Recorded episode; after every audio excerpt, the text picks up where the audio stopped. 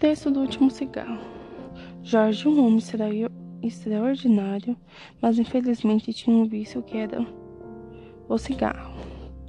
Aos 23 anos se casou com Luísa, uma mulher inteligente e leal ao seu marido.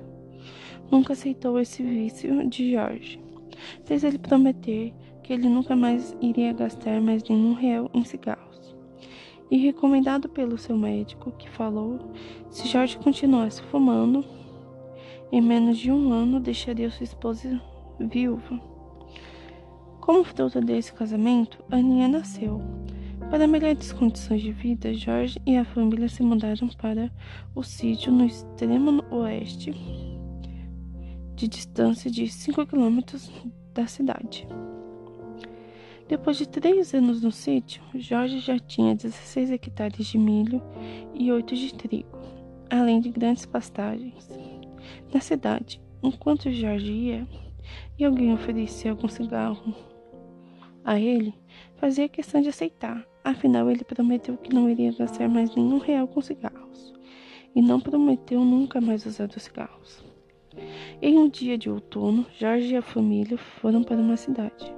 No caminho passaram através de uma extensa savana, um lugar propício para ter um incêndio florestal. Na cidade, eles jantaram na casa do negociante, que eles eram fregueses.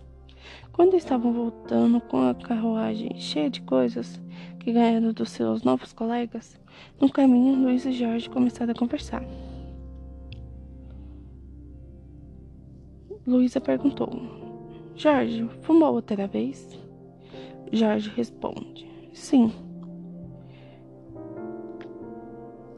Luísa não responde nada, e isso incomoda Jorge.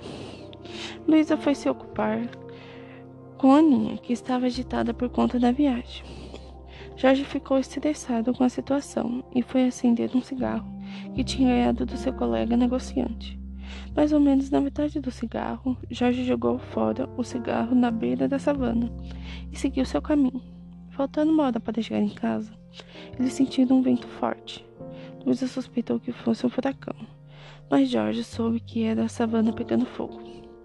Para se salvar, Jorge corre com a carruagem e vão se proteger em uma área com poucas matas, cobertas com um cobertor todo encharcado de água.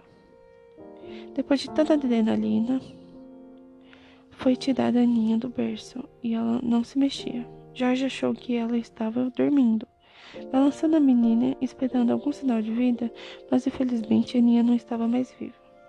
A partir daquele momento, Jorge se sentia culpado. Pedia perdão à sua esposa, mas Luísa reagiu de uma forma totalmente diferente que Jorge esperava. Luísa acalmou o coração de Jorge, falando que não foi a intenção dele disso tudo acontecer e que ela o amava do mesmo jeito. Algumas pessoas que moravam perto da casa do Jorge ajudaram eles. No outro dia, mais cedo, eles encontraram a casa destruída e os animais exaustos. Depois que aconteceu isso tudo, tiveram que lidar com a saúde de Luísa. Os seus pulmões haviam respirado muito ar quente. Nenhuma voz infantil tornou a alegrar esse casal.